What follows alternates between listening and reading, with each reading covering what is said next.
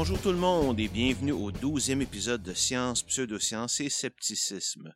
Avant d'aller plus loin, j'aimerais vous informer de l'existence de mon nouveau site de blog que vous trouverez à sciencepss.wordpress.com.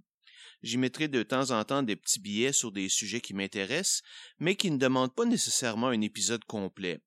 Ou ben donc, ça peut être des mises à jour sur des sujets dont nous avons déjà parlé. J'en ai déjà mis un expliquant ce qu'est la différence entre le scepticisme scientifique et le scepticisme exprimé, par exemple, par les sceptiques du réchauffement planétaire. C'est un rendez-vous et je vous invite à vous y abonner le plus rapidement possible. Bon, maintenant dans cet épisode, on parle des arts divinatoires en général et de l'astrologie en particulier. Nous expliquerons ce qu'est un art divinatoire et montrerons les différentes techniques utilisées par ces pratiquants pour convaincre leurs clients de leur talent. Puis dans un deuxième lieu, nous explorerons l'art divinatoire le plus connu et probablement la plus vieille pseudoscience encore utilisée aujourd'hui, c'est-à-dire l'astrologie. Nous expliquerons les principes de base de l'astrologie occidentale et son histoire, puis nous verrons pourquoi elle ne fait aucun sens pour quelqu'un qui connaît un peu l'astronomie moderne. Nous verrons également des études scientifiques qui ont été faites avec la collaboration d'astrologues et qui montrent qu'elle n'est pas meilleure que le hasard. Prêt? Allons-y.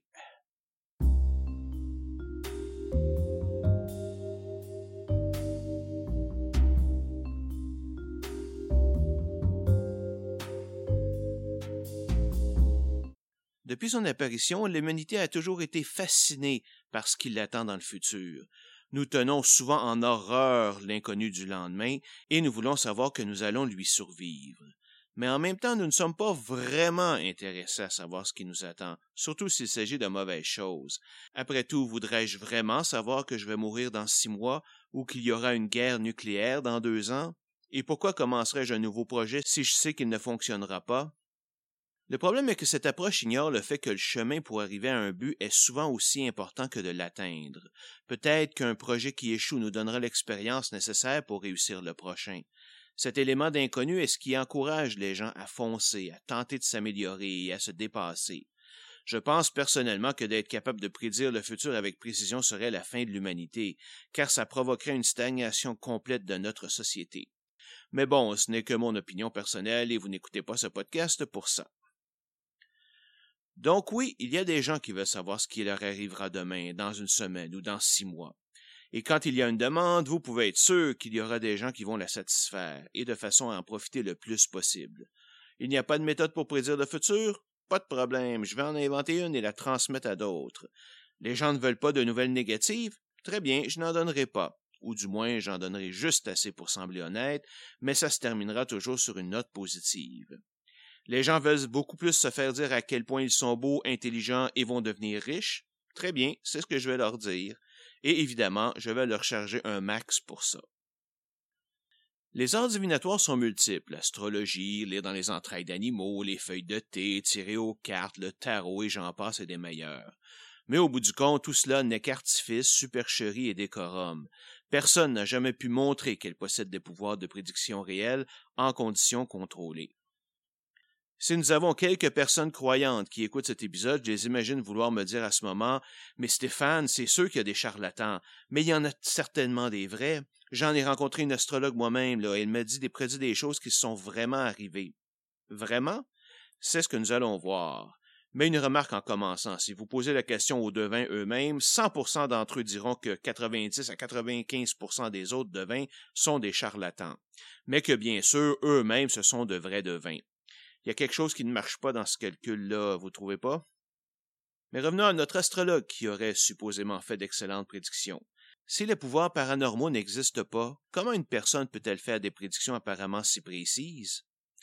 Ben, la réalité est qu'elle n'en fait pas. Elle utilise plutôt une combinaison du phénomène de mémoire sélective et de quelques techniques qui ont fait leur preuve pour manipuler les gens. Et le pire, c'est qu'il est possible d'utiliser tout ça sans même s'en rendre vraiment compte. Donc oui, plusieurs devins sont en fait convaincus d'avoir un vrai pouvoir, sans se rendre compte qu'ils ne font que de la manipulation psychologique. La mémoire sélective est un phénomène particulièrement bien connu. Le fait qu'on se souvient beaucoup plus des succès que des échecs, des événements qui nous ont marqués que ceux où il ne s'est rien passé. C'est la même chose ici. Imaginez que je vous dise 50 prédictions au hasard et qu'au bout d'une année, trois se sont réalisées. La mémoire aura tendance à ne se rappeler que de ces trois prédictions et à oublier les autres. Ce n'est que si on prend le temps pour analyser le résultat en faisant un effort pour se remémorer toutes les prédictions originales qu'on réalise qu'il n'y a rien de spécial à n'avoir eu que trois succès. Mais cela n'est vrai que si en tant que devin je n'ai aucune information sur la personne en face de moi, et je ne tente pas d'en obtenir, ce qui n'est évidemment pas le cas, Dès que je vois quelqu'un s'asseoir devant moi, je ne peux m'empêcher de collecter des informations à son sujet, selon son âge, son apparence, ses vêtements, sa manière de se conduire, son niveau de stress, le type de questions qu'elle pose, etc. Cela me donne immédiatement de l'information sur sa situation sociale et financière, et quel thème pourrait être important pour elle. Une technique souvent utilisée lorsqu'on fait face à une personne qui nous est inconnue est celle de la lecture à froid, le cold reading. Cette technique consiste à manipuler la personne pour qu'elle vous donne l'information que vous voulez savoir sans qu'elle ne s'en rende compte. Cela est fait en posant des questions très vagues et en laissant la personne faire le lien avec sa vie. Elle vient du fait que les humains veulent en général aider les autres et leur donner un maximum d'informations. Quand quelqu'un vous demande si vous avez l'heure et que vous ayez une montre, vous ne vous contentez pas de simplement répondre oui, vous lui direz directement l'heure parce que vous comprenez que c'est ce qu'elle veut savoir. Les devins font exactement la même chose. Par exemple, disons que je prétends pouvoir parler aux morts, que vous venez me voir pour avoir des nouvelles de votre père récemment décédé. Je ne connais rien de votre père, alors je me lance à la pêche en disant que je vois une personne qui aime la nature. Évidemment, à peu près tout le monde aime la nature, donc ce n'est pas un grand risque. Vous me répondrez que oui, il était quelqu'un qui aimait prendre de longues marches en forêt. Notez à quel point vous m'avez donné plus d'informations que ce que je demandais. Par contre, si votre père n'aimait pas la nature, vous allez soit me dire ou vous ne réagirez pas. Aussitôt, je comprends comme devint mon erreur et je change mon angle d'attaque en disant qu'il vivait soit près de la nature ou que son travail lui faisait passer dans la nature. La personne qui est là veut tellement que le devin soit vrai qu'elle va souvent trouver d'elle-même une connexion. Genre, euh, il est déjà allé camper dans sa jeunesse. Et si je n'obtiens pas vraiment cette connexion, alors qu'est-ce que je fais? Eh bien, je la change. Attendez, je réalise que je vois une, rivière ou de l'eau. Est-ce que votre père aimait l'eau? Et ainsi de suite. Jusqu'à ce que j'aille une assez bonne idée de la personnalité de votre père pour simuler ses réponses à vos questions. Aucun pouvoir psychique, juste de la bonne vieille psychologie et une volonté, consciente ou non, de manipuler les gens. Une deuxième méthode est ce qu'on appelle la lecture à chaud ou hot reading. Là, on entre carrément dans la fraude, car il s'agit de connaître à l'avance la raison de la visite d'une personne et de pouvoir se préparer en conséquence. Évidemment, un devin qui s'installe à une table en plein centre d'achat ne peut utiliser cette méthode, mais si j'ai une clientèle fixe et aisée et qu'un de mes clients me réfère quelqu'un de son entourage, rien ne m'empêche d'avoir son nom à l'avance et de me renseigner sur elle. Ce client qui me l'a référé peut probablement tout me dire sur les raisons de sa visite. Donc, quand la personne se présente devant moi, je n'ai pas besoin de faire de lecture à froid et je peux passer directement au sujet qui l'intéresse. Cette personne, si elle est déjà assez crédule pour pouvoir faire affaire avec un devin, ne tentera probablement même pas de savoir d'où je tiens cette information et pensera que je l'ai devinée.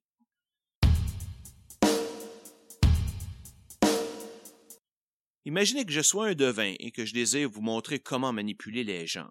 Je vous dirais que quand on donne la bonne aventure à des clients, il y a quand même quelques règles à respecter. N'oubliez pas que les clients ne sont pas vraiment intéressés à connaître le futur. Ils veulent simplement se rassurer que leur situation actuelle va s'améliorer avec le temps ou que la décision qu'ils ont prise sera la bonne, que ce soit vrai ou non. Donc, 1. Évitez les prédictions carrément négatives, genre vous allez bientôt mourir ou vous allez tomber malade. Je vous garantis que vous ne garderez aucune clientèle avec ce genre de nouvelles. Deuxièmement, vos prédictions doivent être généralement positives. Dans le pire des cas, même si vous pensez que des troubles sérieux attendent votre client, ajoutez qu'ils seront de courte durée et que tout devrait rentrer dans l'ordre par la suite. Troisièmement, vos prédictions devraient le plus possible être dures à confirmer ou infirmer, ou être tellement générales qu'elles ne veulent rien dire. Oh, une entrée d'argent sur le point d'arriver, tout le monde reçoit de l'argent. Ça s'appelle avoir une paye ou un chèque d'aide du gouvernement. Et surtout, grande leçon pour tous les devins et catastrophistes du monde, ne donnez jamais au grand jamais de date. Dites quelque chose du genre tu vas bientôt voir quelqu'un que tu n'as pas vu depuis longtemps. Voyez comme c'est vague et sécuritaire. Quelqu'un qui doute vous demanderait en retour qui est cette personne. Est-ce un ami ou une connaissance quelconque ou un membre de la famille? Est-ce que je la voyais régulièrement ou est-ce que je ne l'ai vue qu'une fois quand j'avais quatre ans? C'est quand ça bientôt? D'ici un mois, un an? Et pas vu depuis combien de temps? Un an, dix ans, trente ans? Et rencontrer, est-ce que ça veut dire en personne ou est-ce que sur Facebook ça compte, par exemple? Mais comme c'est un client, il ne se les posera pas, car il veut croire. De plus, c'est à peu près sûr que le client va rencontrer quelqu'un qui va correspondre à ces critères super vagues, juste par la loi des probabilités. Sauf que quand ça va arriver, il va immédiatement voir ça comme une confirmation de vos pouvoirs, et vous allez pouvoir en profiter. Dernièrement, n'hésitez pas à flatter l'ego des gens. Dites comment votre client a pris la bonne décision, car c'est une personne très intelligente qui sait évaluer les alternatives. Vous pouvez mentionner ses défauts, mais seulement s'il vous les a lui-même avoués, mais ajoutez un spin positif. Oui, c'est vrai que vous êtes souvent en retard dans vos travaux, mais c'est parce que vous êtes un perfectionniste qui n'accepte pas les compromis. Et non pas parce que vous êtes un paresseux qui remettez toujours tout au lendemain. Hmm? suivez ces règles et vous allez vous faire un maximum d'argent.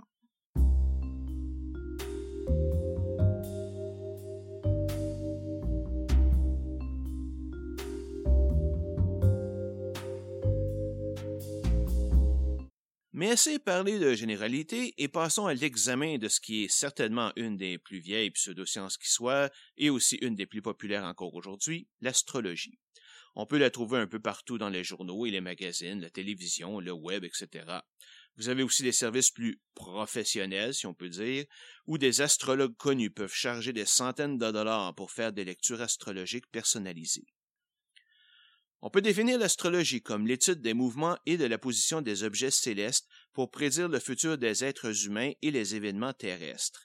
Il y a plusieurs types d'astrologie, que ce soit l'astrologie indienne, chinoise ou maya. L'astrologie occidentale que nous connaissons bien a été introduite quelque part entre le 19 et le 17e siècle avant Jésus-Christ en Mésopotamie. De là, elle s'est propagée en Grèce, à Rome, dans le monde arabe et plus tard en Europe.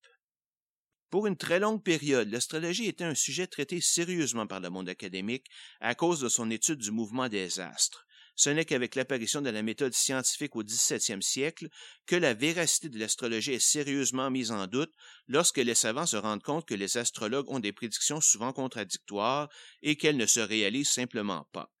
Un effort est fait pour séparer ce qui est prouvé de ce qui ne l'est pas, formant du coup la science de l'astronomie, qui continuera à évoluer indépendamment avec les lois de la mécanique classique de Newton. Quant à l'astrologie, maintenant privée de toute recherche sérieuse, elle s'embourbera dans des traditions de plus en plus occultes et s'entourera d'un décorum plus destiné à donner un spectacle qu'à vraiment prédire l'avenir.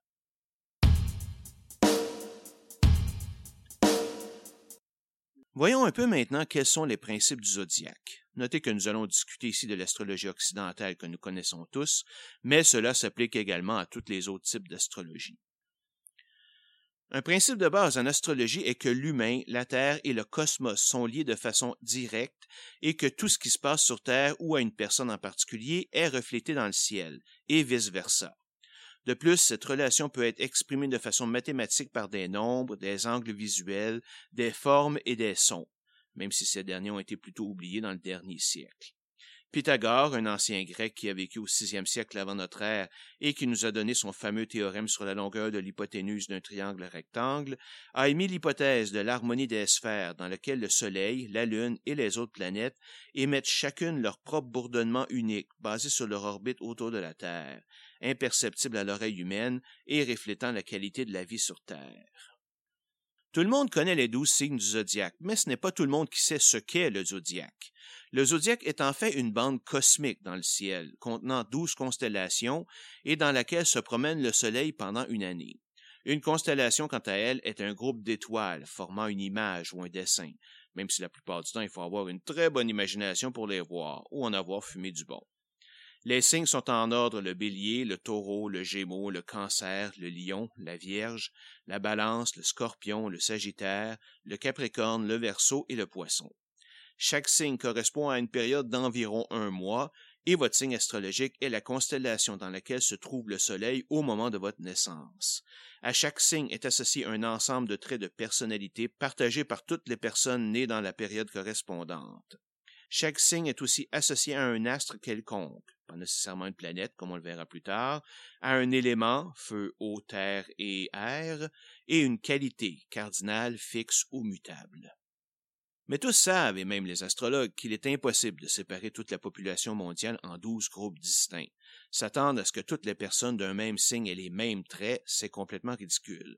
C'est pourquoi les astrologues ont ajouté la notion de quatre angles primaires qui nous influenceraient également, dont le plus connu est l'ascendant. Cet ascendant est en gros un moyen mathématique de subdiviser l'espace d'un signe en douze sous-espaces, un pour chaque signe. Ainsi, une balance ascendant taureau sera différente d'une balance ascendant vierge. Alors que seul le jour de naissance est important pour déterminer le signe d'une personne, l'heure précise est également nécessaire pour déterminer l'ascendant. Il y a encore d'autres notions qui sont utilisées pour déterminer l'horoscope de quelqu'un, comme les maisons, les oppositions, le descendant et autres. Mais vous n'êtes pas ici pour prendre un cours sur l'astrologie, alors je ne m'attarderai pas trop là-dessus. Une petite distinction que je pense que tous les astrologues sérieux, si on peut dire, veulent faire est la différence entre l'astrologie populaire qu'on voit dans les journaux ou les magazines et la vraie astrologie, faite par des astrologues professionnels et qui donne des prédictions précises pour des personnes précises. Ces professionnels éprouvent souvent du mépris pour les astrologues populaires, les accusant de ridiculiser la profession. L'ironie me tue quand j'entends ça, car tout ce que ces professionnels apportent de plus est un décorum plus élaboré. La qualité des prédictions est peut-être un peu meilleure simplement car ils ont l'occasion de faire de la lecture à froid ou à chaud de leurs clients, mais sans plus.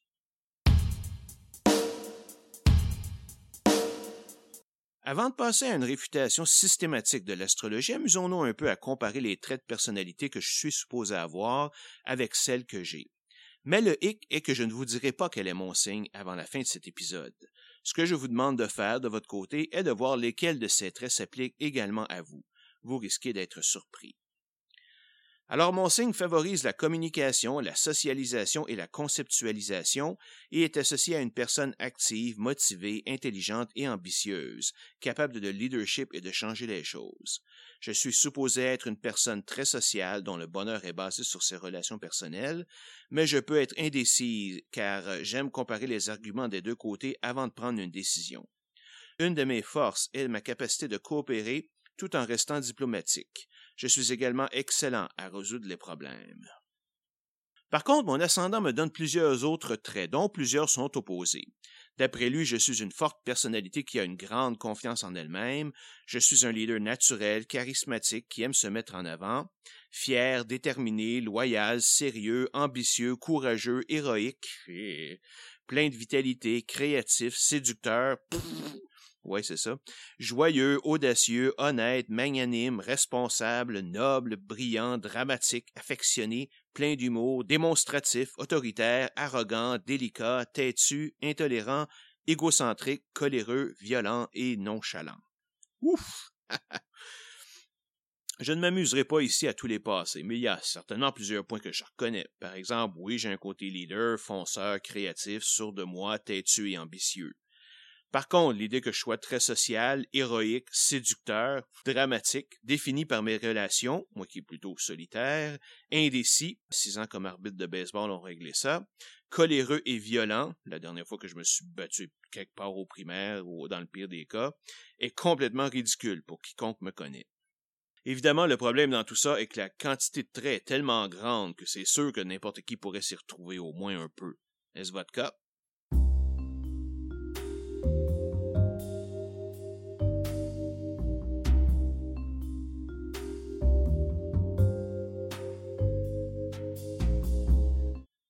Disons-le immédiatement, l'astrologie est une pseudo-science, l'une des plus vieilles qui soit. Elle semble basée sur des lois et des principes assez stricts, mais en fait, il n'y a aucune raison de croire qu'ils sont vrais. Et en fait, nous savons pertinemment qu'ils sont tous faux. Tout comme par exemple le feng shui, l'analyse qu'elle fait de votre signe, de votre ascendant et des autres facteurs peut être interprétée de toutes sortes de façons, ce qui fait que n'importe quelle prédiction peut être justifiée. Il y a plusieurs types de preuves que l'on peut apporter contre l'astrologie et nous allons les aborder dans les prochaines sections. Dans un premier temps, nous allons voir des problèmes internes à l'astrologie, c'est-à-dire qui montrent qu'elle ne pourrait vraiment être utilisée même si elle était vraie. Dans un deuxième temps, nous verrons pourquoi elle n'est pas une science. Et puis finalement, nous nous plongerons dans le monde fascinant de l'astronomie moderne pour montrer pourquoi les tenets fondamentaux de l'astrologie sont basés sur une conception totalement erronée de notre univers. Alors commençons cette section par les problèmes internes à l'astrologie. Même si nous acceptons ces prémices, c'est-à-dire que les planètes, la Lune et les étoiles ont une influence sur notre personnalité et que l'interprétation de leur position nous permet de prédire le futur, il y a quand même plusieurs problèmes qui la rendent pratiquement inutilisable. Premièrement, comme vous pouvez le constater en lisant n'importe quel horoscope, les prédictions restent presque toujours très vagues. Et ça, c'est un problème général pour tout soi-disant pouvoir de divination, comme nous l'avons déjà mentionné au début de cet épisode. Faites attention à votre santé, vous pourriez rencontrer une ancienne connaissance, etc. Toujours des possibilités, jamais des certitudes. Si ça ne se produit pas, comme c'est généralement le cas, c'est OK, car ce n'était pas une certitude. Si vous êtes célibataire, vous allez rencontrer quelqu'un. Oui, je sais, je rencontre plein de gens. Est-ce que ça veut dire que je vais avoir une relation à long terme avec quelqu'un qui m'intéresse? Mystère. Si vous êtes pauvre, vous allez bientôt recevoir un coup d'argent. Si vous êtes sans emploi, il y en a probablement un qui s'en vient très bientôt. Un deuxième problème est que même en utilisant les ascendants, cela ne fait en tout que 144 groupes de personnes différentes, 12 signes fois 12 ascendants. Or, la population de la Terre est d'environ 7,5 milliards de personnes. Donc, chaque combinaison de signes et ascendants couvre plus de 52 millions de personnes. Donc, théoriquement, 52 millions de personnes pourraient avoir des troubles de santé le même jour dans le monde. Un autre point qui me fait rire un peu est quand on entend une prédiction disant, par exemple, que vous aurez aujourd'hui des problèmes avec votre conjoint. OK. Mais qu'est-ce qui arrive si l'horoscope de mon conjoint dit au contraire que tout va bien dans son couple? C'est qui qui gagne quand les prédictions sont contradictoires? Et puisque nous sommes constamment en relation avec les autres, par exemple au travail, ces contradictions sont constantes à tous les jours. Mais il y a des aspects plus sérieux même dans cette catégorie de problèmes. Par exemple, vous savez probablement que les signes vont d'un jour précis d'un mois à un jour précis dans le mois prochain. Hein? Vrai? Faux? En fait, ces dates, qui correspondent au moment où le Soleil entre dans l'espace d'un signe du zodiaque en question, est variable d'année en année. Il peut varier d'environ deux à trois jours, exactement comme les équinoxes de saison. Par souci de simplicité, nous disons que le printemps commence le 21 mars, mais en fait, il peut commencer entre le 20 et le 22. C'est exactement la même chose ici. Par exemple, les dates normales du Verseau sont du 23 août au 21 septembre, mais en 2016, elles étaient du 24 août au 23 septembre. Donc, pour tous ceux qui ont, dont la naissance est tout près d'une des dates de changement de signe, vous devez consulter la liste de ces dates pour votre année de naissance pour savoir vraiment à quel signe vous appartenez. Un deuxième exemple est lorsqu'on veut trouver son ascendant. Souvenez-vous que pour cela, l'heure exacte de notre naissance, à la minute près, est importante. Mais pensez-y un peu, qui peut dire l'heure exacte à laquelle il ou elle est né? Oui, vous avez bien une heure marquée sur votre certificat de naissance, mais qui vous dit que c'est la bonne, que le docteur ne l'a pas approximée, vous ne pensez pas qu'il avait quelque chose de plus important à faire à ce moment que de regarder l'horloge, comme par exemple s'occuper de votre naissance? Et quand considère-t-on que le bébé est né? Lorsque sa tête sort, qu'il est sorti au complet, que le cordon ombilical est coupé? S'il est né prématurément ou par césarienne, est-ce que ça ne vient pas fausser les résultats? Et même si tout se passe naturellement et que par miracle quelqu'un a bien regardé l'horloge au moment précis de la naissance, qu'est-ce qui nous dit que cette horloge a vraiment la bonne heure? Souvenez-vous, avant les téléphones connectés à Internet, il était pratiquement impossible d'avoir deux horloges ou montres avec exactement la même heure. Oui, les téléphones intelligents ont quand même réglé ce problème car les réseaux qu'ils utilisent sont généralement connectés à des horloges atomiques ultra précises, mais ils ne sont qu'une invention récente, moins de 15 ans. De plus, ça ne règle aucun des autres problèmes. Et question plus fondamentale encore, pourquoi la date de naissance plutôt que par exemple la date de conception? Il ne s'agit pas qu'une théorie comme l'astrologie soit vraie pour qu'elle soit considérée comme une science. La science a par définition trois caractéristiques majeures. Elle ne s'en tient qu'à des phénomènes et explications naturelles. Elle ne donne jamais de réponse certaine. Dans le meilleur des cas, on peut dire qu'on est relativement certain d'une réponse en fonction des connaissances que l'on a à ce moment précis. Les résultats des expériences doivent être répétables et répétés par d'autres scientifiques pour être acceptés. De plus, pour être considérée comme scientifique, une théorie doit posséder les caractéristiques suivantes. Elle doit expliquer des phénomènes connus et faire des prédictions sur des phénomènes qui ne sont pas encore connus. Si ces prédictions sont confirmées, ce sera une confirmation que la théorie est probablement vraie. Ces prédictions doivent être falsifiables, c'est-à-dire que je peux décrire un résultat d'expérience possible prouvant que ma théorie est fausse. Elle doit être supportée par plusieurs types d'évidences venant de plusieurs domaines. La théorie doit être consistante avec les résultats expérimentaux connus et doit être au moins aussi précise et expliquer plus de phénomènes que toutes les théories existantes. Elle évolue dans le temps en fonction des nouvelles découvertes. Ces nouvelles données peuvent confirmer la théorie, lui demander une ou plusieurs modifications ou raffinements, ou carrément causer son rejet. Si on regarde tout ça, l'astrologie ne peut être considérée comme une théorie scientifique. Bien qu'elle n'implique pas directement l'existence de Dieu ou de fantômes, il n'existe aucun processus naturel connu qui pourrait expliquer la connexion entre les êtres humains et les astres. Rien de mesurable en tout cas. L'astrologie elle-même ne donne aucun mécanisme par lequel cette influence est possible. Elle assume simplement qu'il existe. Il est certainement vrai que l'astrologie ne donne pas de réponse certaine. Par contre, aucune expérience astrologique n'est répétable. Je ne parle pas ici des prédictions de journaux qui sont tellement génériques qu'elles s'appliquent à n'importe qui. Allez plutôt voir trois astrologues la même journée et vous allez avoir trois ensembles de prédictions différentes. L'astrologie a été créée voilà plus de 4000 ans et ces années n'ont pratiquement pas changé depuis. Comme elle ne repose sur aucune observation du monde naturel, il n'y a pas de nouvelles découvertes à faire, il n'y a pas d'évolution ou de raffinement de la théorie, car il est impossible de savoir entre deux alternatives laquelle est la plus proche de la réalité. Sérieusement, qui aimerait être traité avec la médecine de v'là 4000 ans? Elle n'est supportée par aucune preuve directe ou indirecte. Ses résultats sont hautement variables en fonction de plusieurs paramètres, dont le plus important est probablement la personnalité de l'astrologue lui-même. Et finalement, la raison la plus importante est qu'elle n'est pas falsifiable. Toute mauvaise prédiction peut être expliquée de façon aléatoire. Elle ne s'appliquait pas vraiment à cette personne, l'astrologue a mal interprété le résultat, les circonstances ont changé, rendant la prédiction caduque, etc. Donc, qu'elle fonctionne ou non, l'astrologie ne peut être considérée comme une science. Mais évidemment, elle ne fonctionne pas. Et c'est ce que nous allons voir dans le prochain segment.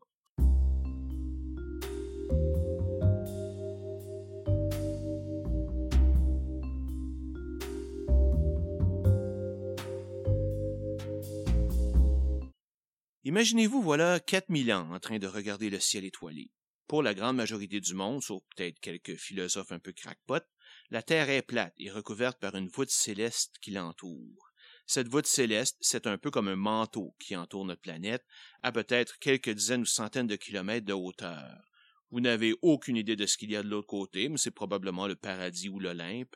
Mais par contre, vous pouvez voir peint sur la voûte de nombreux points de lumière à luminosité variable.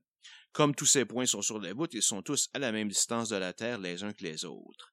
En plus de ces points fixes de lumière, vous pouvez voir quelques autres corps se promener quelque part entre cette voûte et la Terre, chacun émettant sa propre lumière. Plus vous regardez cette voûte, plus vous pouvez imaginer des formes dans ces étoiles. De plus, vous vous rendez compte que le Soleil, de loin la plus grande source de lumière, se promène dans le ciel selon un chemin bien régulier et bien précis sur 365 jours et quarts. Sur ce chemin, vous notez douze groupes d'étoiles qui forment des images basées sur votre mythologie. Ces groupes sont ce qu'on appelle des constellations. Voilà à quelques variances près les connaissances astronomiques sur lesquelles l'astrologie a été construite. Mais si vous avez suivi le moindre cours ou lu le moindre livre de physique ou d'astronomie, ou même juste écouté quelques émissions de vulgarisation scientifique à la télévision, vous savez bien qu'il n'y a pas grand-chose de correct là-dedans. Amusons-nous donc à analyser morceau par morceau toutes les erreurs dans ce que je viens de décrire. La première erreur est de considérer que la Terre est au centre de l'univers, que tous les autres astres tournent autour d'elle.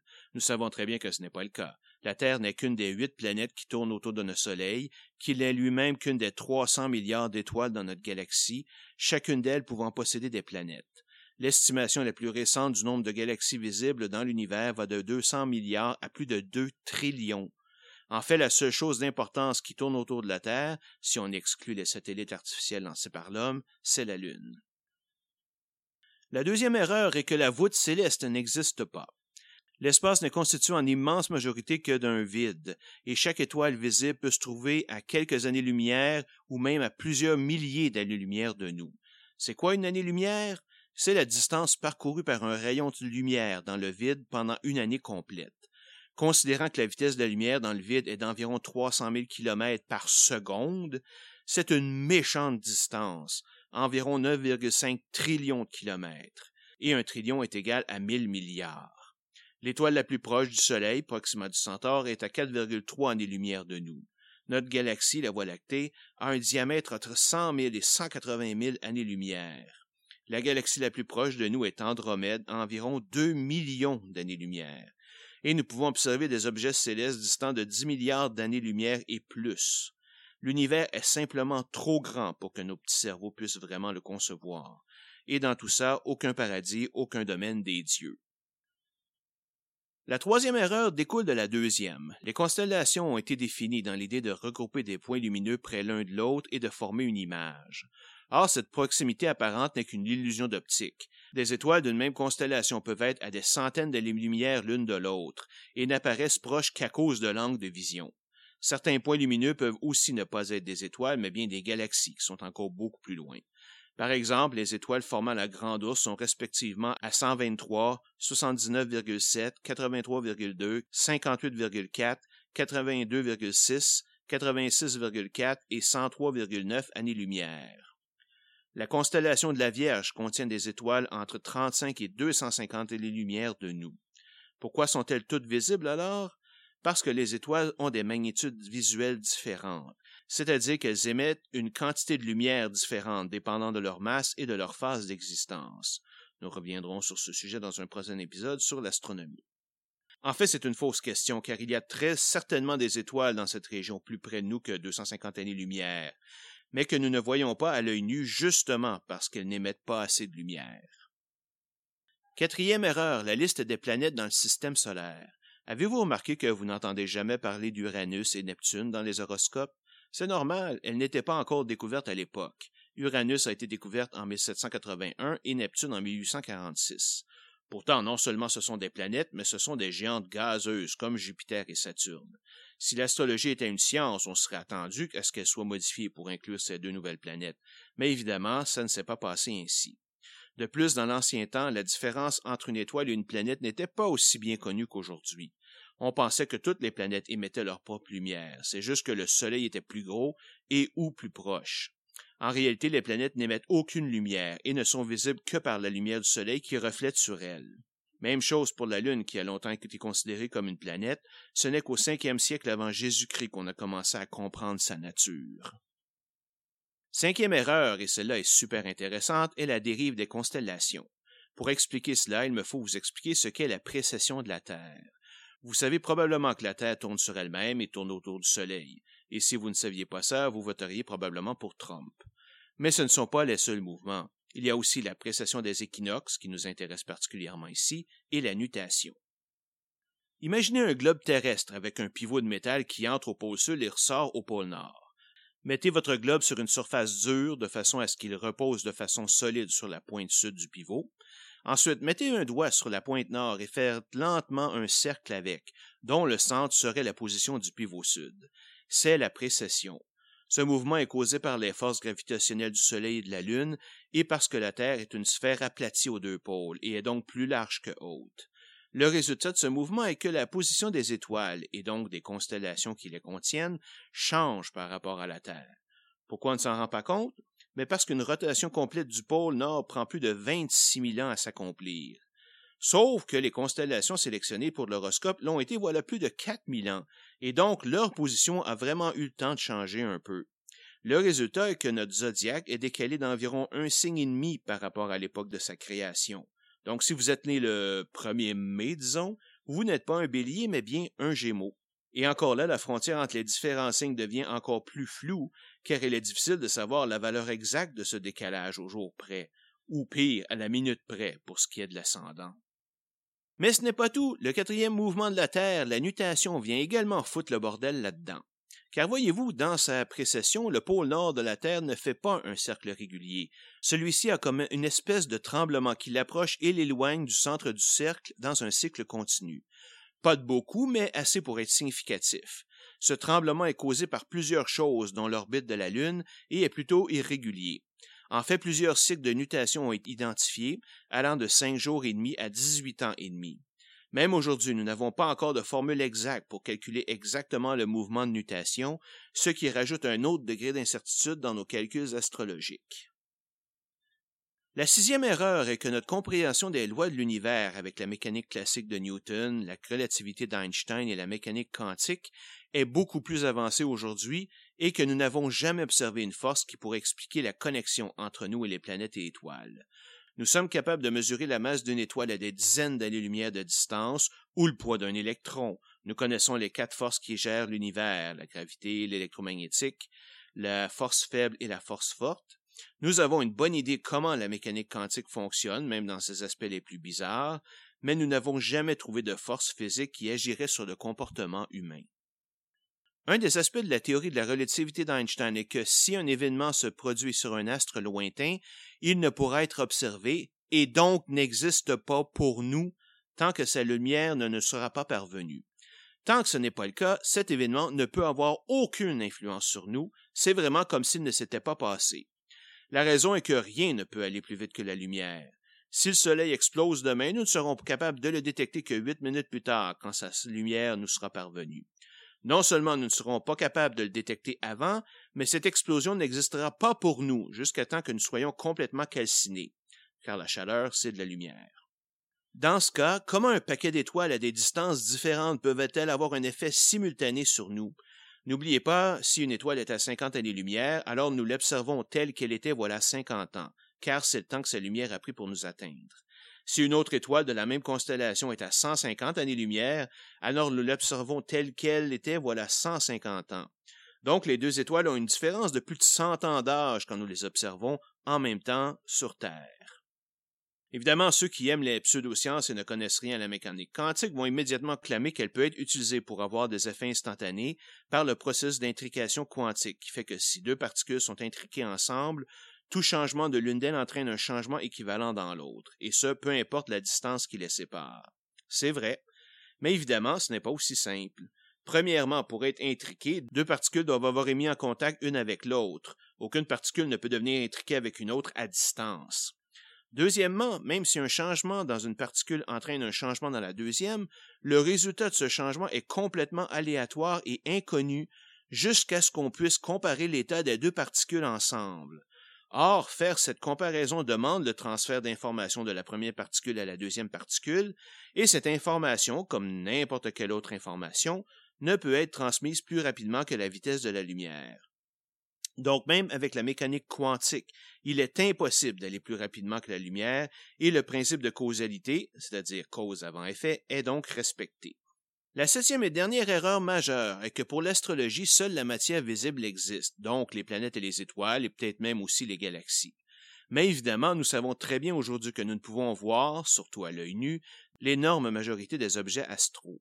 Nous pouvons penser bien sûr aux étoiles qui ne sont pas visibles à l'œil nu parce qu'elles sont trop loin ou pas assez grosses, mais ça va beaucoup plus loin. On peut parler d'objets massifs comme des étoiles à neutrons ou même de trous noirs dont les forces et les masses sont bien plus élevées que les étoiles visibles. Pourquoi n'ont-ils aucune influence sur nous? Et qu'en est-il du trou noir supermassif au centre de notre galaxie avec une masse de 4 millions de soleils? Pourquoi est-ce que lui non plus n'a pas d'influence sur moi? Et pire que ça, notre modèle standard de cosmologie indique que la masse énergie de l'univers se compose de 5% de matière ordinaire, 27% de matière sombre et plus de 68% d'énergie sombre. Elles sont dites sombres car elles n'interagissent pas avec le spectre électromagnétique et n'émettent donc aucune lumière. Je ne demanderai évidemment pas à l'astrologie d'expliquer ces découvertes récentes, mais même aujourd'hui, aucun système astrologique ne les considère dans ses calculs.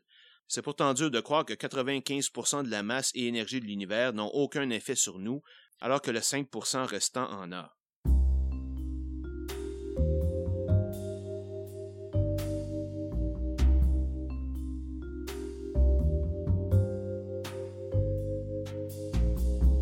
Jusqu'à maintenant, mes efforts se sont consacrés à montrer que les principes de l'astrologie sont basés sur une vue très ancienne et complètement fausse du cosmos.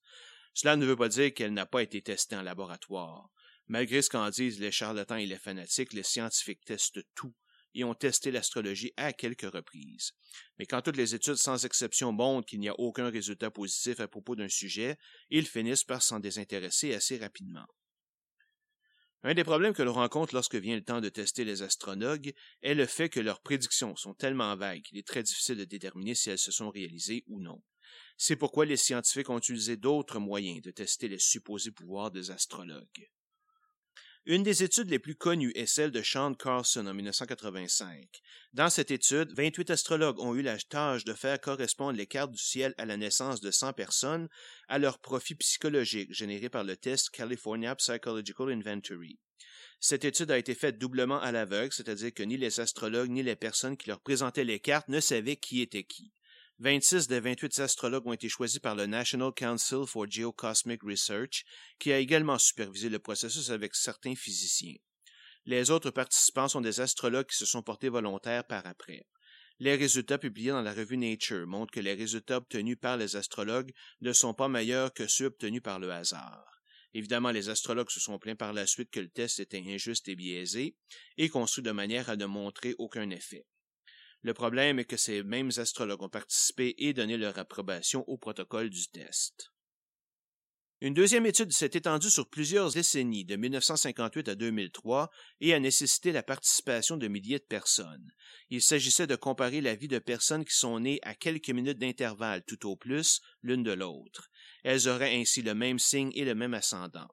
Ces personnes ont été évaluées à plusieurs moments de leur vie sur plus de 100 critères, comme leur métier, leur niveau d'anxiété, leur statut légal, leur agressivité, leur habilité sociale, leur intelligence et leur capacité en art, sport, mathématiques et lecture. Les résultats publiés par le Dr Jeffrey Dean, lui-même ancien astrologue, et le Dr Ivan Kelly montrent qu'il n'y a pas plus de points communs entre ces personnes qu'entre deux personnes prises au hasard. Une autre étude semblable a été publiée en 2011 avec le même résultat. Une troisième étude a été publiée en 1990 dans The Journal of Scientific Exploration par McGrew et McFall. On a créé un dossier sur chacun des 23 volontaires, comprenant sa biographie, des photos de face et de profil et le résultat de tests de personnalité. Puis on a fait la carte du ciel à la naissance pour chacun d'entre eux. Un groupe de six astrologues experts ont eu ensuite la tâche, indépendamment l'un de l'autre, d'assigner la bonne carte du ciel aux bons volontaires. Par mesure de contrôle, une personne qui n'est pas un astrologue a aussi fait le test. Chaque astrologue a ensuite évalué son niveau de confiance d'avoir réussi le test. Les résultats sont probants, aucun astrologue n'a pu faire mieux que le hasard, peu importe son niveau de confiance, et aucun n'a fait statistiquement mieux que la personne contrôle. Le sociologue anglais David Voas a examiné les données de plus de 20 millions d'Anglais pour voir si leur signe avait un effet quelconque sur leur statut marital. Aucun effet n'a été trouvé. Un cas spécial est celui de l'effet Mars. En 1955, le psychologue et astrologue français Michel Gauquelin publie dans son livre L'influence des astres qu'il a trouvé une corrélation entre le mouvement diurne des planètes et le succès dans certaines professions. En particulier, il a trouvé qu'un nombre très significatif de champions sportifs était né après l'apparition ou la culmination de la planète Mars dans leur signe. 22% pour les champions contre 17% dans la population totale. C'est ce qui a été appelé l'effet Mars. Malgré quelques critiques, cet effet a été confirmé par la suite par une étude sur les athlètes belges en 1956, un statisticien membre du CICOP, le Comité pour l'étude scientifique des phénomènes paranormaux, Marvin Zelen en 1976, et un autre membre de CICOP, George O. Abel, en 1977. Mais les critiques sur la méthodologie utilisée ne se sont pas tues pour autant, entre autres venant du seul astronome membre du CICOP, Dennis Rollins, un des problèmes majeurs soulevés est que les études ont toutes été faites à partir de données collectées par Gauquelin et que celui-ci n'a possiblement pas choisi ses sujets totalement au hasard. Une étude faite par PsyCop, publiée en 1979 sur les athlètes américains et utilisant la même méthodologie, ne montre aucune correspondance. Gauquelin s'est plaint que cette étude ne s'est pas concentrée sur des athlètes d'élite, car elle incluait des joueurs de basketball et des personnes nées après 1950, sans vraiment d'explication. Le coup de grâce de l'effet Mars est survenu en France en 1994 par le Comité pour l'étude des phénomènes paranormaux. Dans une étude couvrant 1066 athlètes champions avec documentation complète, il conclut qu'il n'y a aucun signe de l'effet Mars. Les résultats de Gauquelin sont attribués à un biais dans la sélection des données. Jeffrey Dean, que nous avons mentionné plus haut, a offert en 2012 une autre explication à la mauvaise sélection des données de Gauquelin. Il suggère qu'en fait ce sont les parents des athlètes qui sont responsables de cette situation, car à une époque où l'astrologie est encore bien plus importante qu'aujourd'hui, certains auraient changé l'heure de naissance de leur enfant, que ce soit de façon consciente ou inconsciente, pour leur donner un avantage dans la vie. Deux points viennent supporter cette hypothèse. Premièrement, depuis que les docteurs et infirmières sont responsables de noter les heures de naissance en 1950, Gauquelin lui-même n'a pu trouver le trace de son effet Mars. d'où son étrange critique de l'étude Psychop de 1979. Et deuxièmement, avant 1950, le nombre de naissances à une heure astrologique qui défavorise l'enfant est moins élevé que ce qu'il devrait être, ce qui montre la manipulation des heures de naissance par les parents.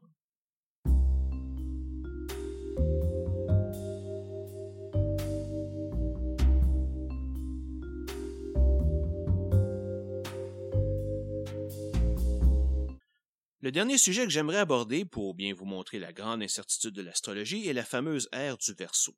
Bien que les signes du zodiaque n'aient pas été décalés pour suivre la précession des équinoxes, l'astrologie a tenté d'inclure ce phénomène en introduisant l'idée d'ère qui change environ tous les 2150 ans, alors que l'axe nord de la Terre pointe vers une des constellations du zodiaque.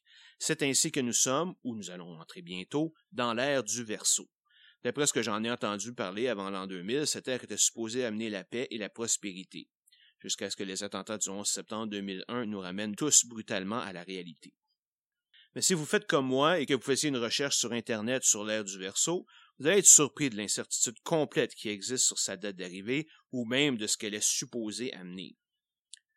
De multiples dates ont été avancées pour son arrivée. Certains disent qu'elle a débuté en 1844 ou que la Révolution américaine, la Révolution industrielle et la découverte de l'électricité lui sont dues. Plusieurs pensent qu'elle a démarré quelque part au XXe siècle ou au début du XXIe. Rudolf Steiner, un philosophe autrichien mort en 1925, l'a prédit pour l'an 3573, mais une variante de sa méthode indique plutôt l'an 1433. Il y a même une théorie qui dit que l'ère du Verseau n'arrivera pas à une date précise, mais plutôt comme une vague qui se répète, son influence se faisant sentir de plus en plus sur de nombreuses années. Essayez donc de vous y retrouver maintenant. En fait, l'Union astronomique internationale a établi en 1929 les points de séparation exacts entre les constellations. Mais ce n'est qu'un consensus, car il n'y a pas de vraie séparation physique. D'après la location de celle entre le poisson et le verso, le changement d'air ne se fera qu'autour de 2600. Alors, pour l'ère du verso, on repassera.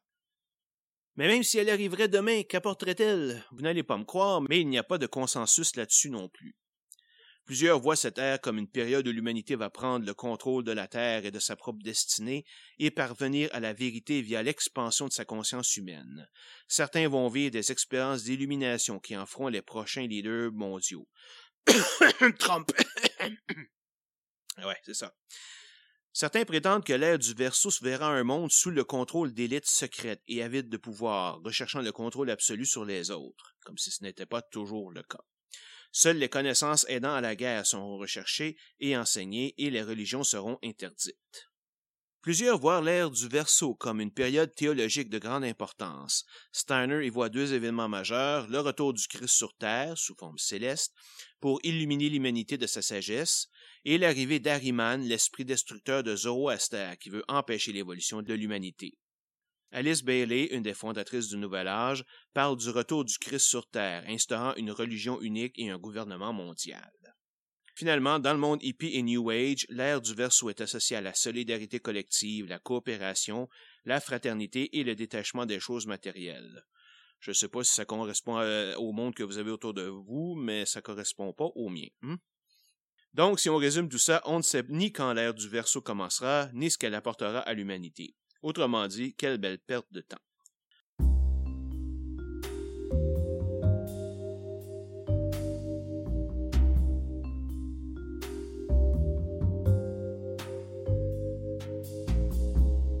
Alors, c'est tout pour cet épisode et j'espère que vous avez apprécié.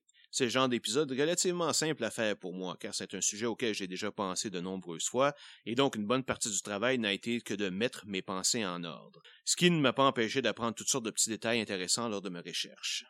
Je pense bien avoir déjà sélectionné le sujet de mon prochain épisode, mais je préfère ne rien révéler jusqu'à ce que j'ai avancé dans sa rédaction.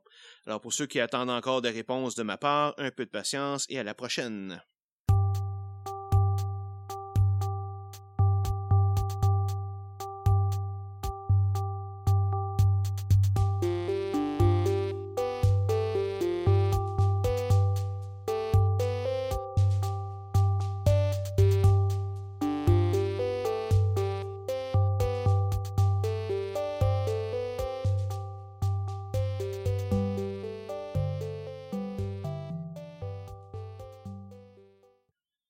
Vous avez écouté jusqu'à la fin et montré un peu de patience, comme je vous l'ai demandé. Pour vous remercier, je vais donc vous dire mon signe astrologique. Je suis né un 15 octobre à minuit 45. Donc, officiellement, je suis une balance ascendant lion. Et comme toutes les balances ascendant lion, je ne crois pas à l'astrologie. Voilà.